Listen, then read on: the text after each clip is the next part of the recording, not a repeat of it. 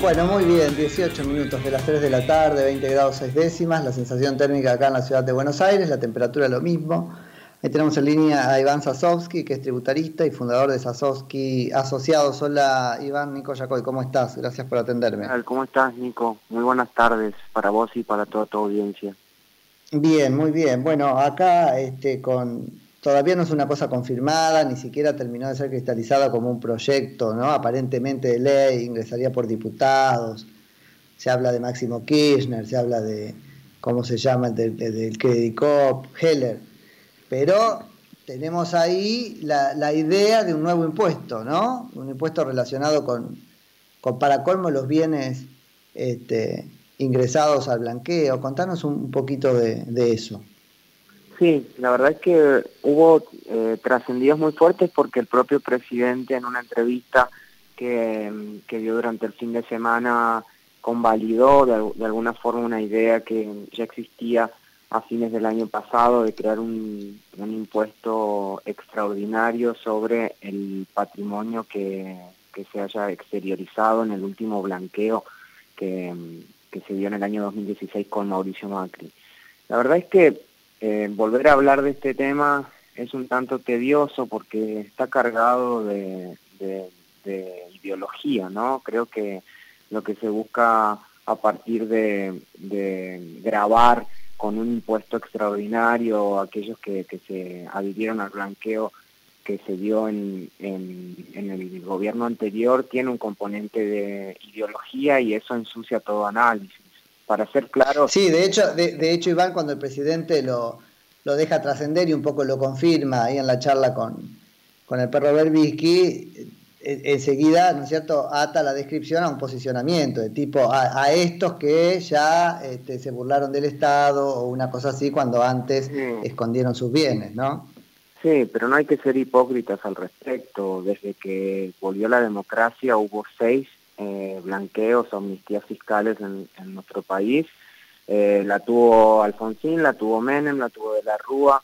Eh, Cristina Kirchner tuvo dos amnistías o, blanqueos y el de Mauricio Macri. Por lo tanto, todo el arco político argentino recurrió a este tipo de, instrumentos por, con fines recaudatorios en distintos momentos y ahora realmente es una situación muy difícil hay que ser claros en que mm, hay que conocer también qué es lo que está redactándose como proyecto.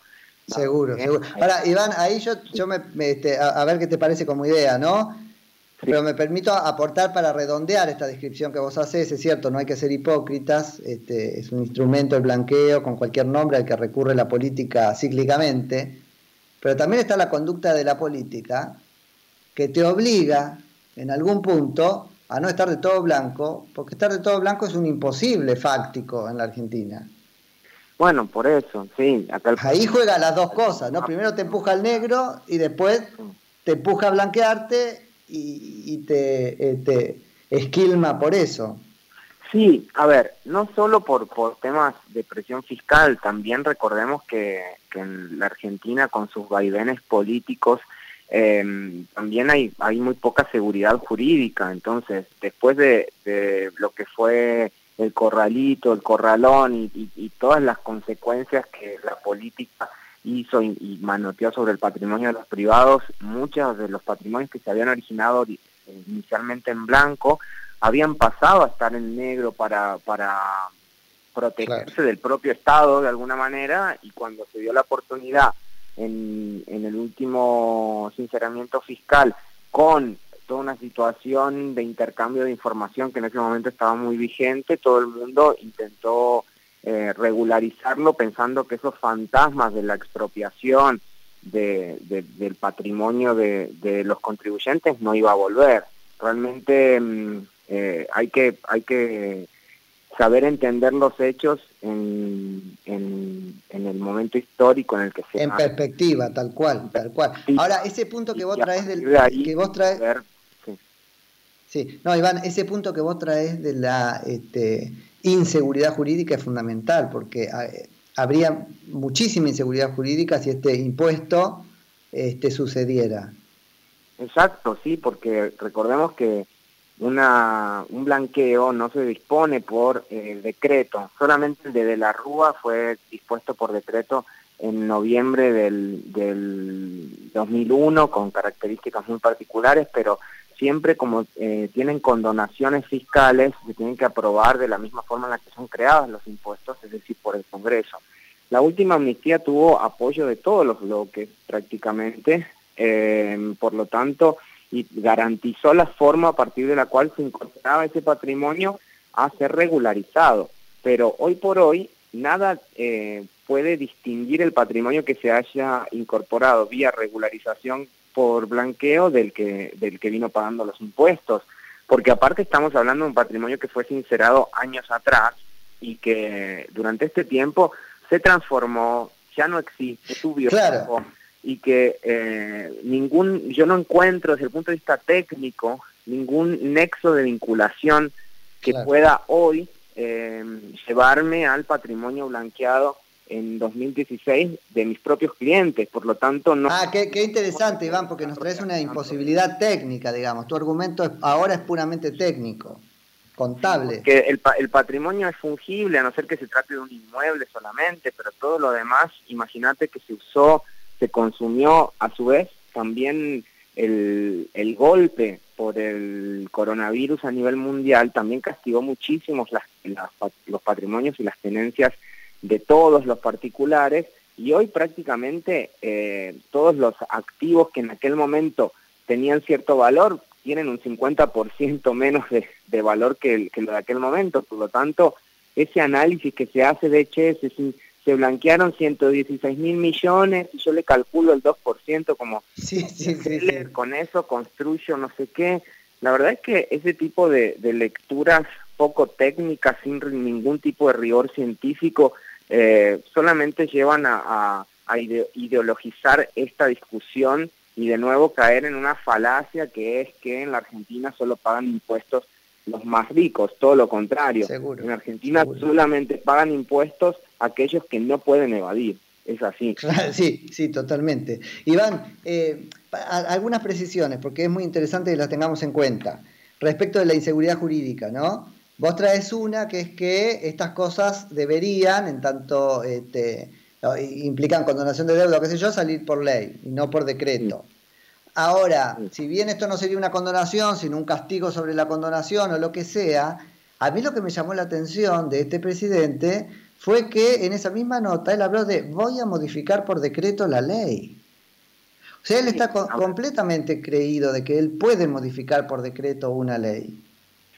Mira, eh, la materia tributaria eh, constitucionalmente está amparada por, por, por la creación de una ley específicamente para crear impuestos y también para dar exenciones. De hecho, hasta ni siquiera puede ser cualquier ley, o sea, un, senador no puede eh, promover una ley de creación de impuestos, sí o sí, al igual que la declaratoria de guerra, calculen la importancia que tienen las leyes impositivas en, en, el ordenamiento jurídico, solo la declaratoria de guerra y la creación de impuestos tienen que entrar sí o sí por Cámara de Diputados como Cámara de Origen y después pasar a Cámara de Senadores. Es que eso es una norma que viene desde el 1215 más o menos. Exacto, porque... Con Juan Sin Tierra, cuando le dice, mira, todo bien, pero a mí cuando es sobre mi plata y sobre mis hijos para mandarlos a la guerra, preguntarle al Parlamento.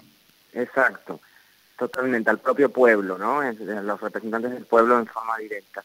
Con lo cual, em, yo creo que este estado de excepción que estamos viviendo todos confunde demasiado y de alguna manera eh, trata de ideologizar muchas cuestiones. Pasó la semana anterior con el tema de la privatización, la estatización de, la medicina prepaga. Son, creo, como eh, de alguna forma globos de ensayo que se tiran para ver cuál es la reacción y, qué es lo que puede llegar a pasar. De este proyecto en particular todavía no conocemos ningún texto. Eh, dijo que se estaba trabajando en, una tasa del un impuesto extraordinario por única vez, Así es. Em, con una tasa del 2%, pero eh, sin definir ningún nexo de vinculación eh, respecto a la última amnistía. Y también hay que em, sí ser, ser claros en algo, o sea, estamos en, un en una situación dificilísima desde el punto de vista recaudatorio, es obvio. Ah, eso es problema de ellos, pero no, no, no, eso no los autoriza a llevarse puesta la Constitución. No, no, no, eso desde ningún punto de vista, pero, pero sí creo que, eh, a diferencia de lo que pasaba en el mes de diciembre, hoy hay un contexto distinto en el que si eh, se garantizaría el, el, producto de alguna forma de lo recaudado y el uso de eso y, hubiera un gesto de parte de toda la sociedad política y de la comunidad política respecto a reducción del gasto público, creo que em, como nunca esta situación de excepción amerita la creación de impuestos extraordinarios. Pero... Ah, no, ahí, no te acompaño porque acá todo lo extraordinario, siempre hay una excusa para encontrar la posibilidad extraordinaria y después termina siendo ordinario. Con lo cual, este, yo lo lamento, pero joderse, mira, con ese tecnicismo te lo digo, ¿no? Quemaron esa herramienta, yo ya no les creo más. Bueno, ese es el problema. Vivimos en emergencia, cuando no es emergencia, hace 20 años que estamos en emergencia. Entonces, ahora que tenemos una emergencia real, en donde tenemos que articular los mecanismos que constitucional y, legalmente existen para afrontar ese tipo de, de situaciones, no lo podemos hacer porque ya tipo pastor la emergencia alimentaria de la que hablábamos y ahora cuando estamos en una situación en la que no llega la comida a la gente y la gente se va a morir de hambre, o sea, si esto no es emergencia alimentaria, ¿por qué lo era lo de antes?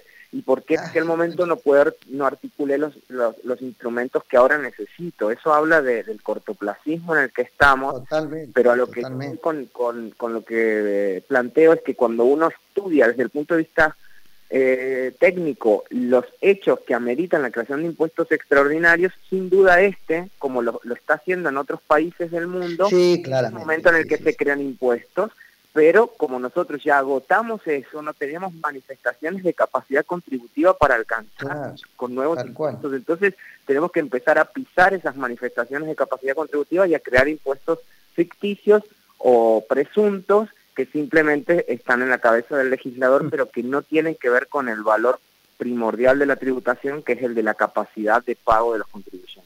Así es. Iván, hay otro punto que yo no quiero que pasar de largo respecto de la inseguridad jurídica, vuelvo al tema, que es que ya ni siquiera importa que fuese por decreto. Si lo obtuviera por una ley, que seguramente la va a obtener montados los diputados y senadores a, a la necesidad por la emergencia, bueno, también es inseguro, porque la misma ley dijo, ustedes entren con esto que no van a ser objeto de ningún tratamiento especial, es decir, ningún castigo, ninguna sanción, y esto es una especie de eso. Sí, por eso yo creo que si uno corre un poco el, la de la ideología de todo esto, eh, claramente en la redacción no va no, no deberían vincularlo con el último blanqueo, deberían directamente claro, claro. Eh, poner la manifestación de capacidad contributiva y que entren todos. O sea, eh, pero la verdad es que no sé qué puede salir de todo esto, porque claramente la capacidad inventiva de, nuestros legisladores para estas cosas eh, em, es sorprendente, pero tampoco yo me animo a decir de por sí que es inconstitucional desde, desde el vamos porque eh, amerita que lo analicemos, así como pedimos rigor científico para que ellos creen las leyes, también lo necesitamos nosotros para analizar. Sí, yo, yo te lo, iban así pensando en voz alta, digamos, porque me parece súper interesante lo que decís. Yo casi que te firmo la inconstitucionalidad porque lo que supimos a partir de la declaración del presidente es el espíritu de la norma. Si ellos fueran lo suficientemente inteligentes y sosegados para tomar tu consejo y no vincularla en el texto de la ley, pues igual sabíamos para qué lo hacían.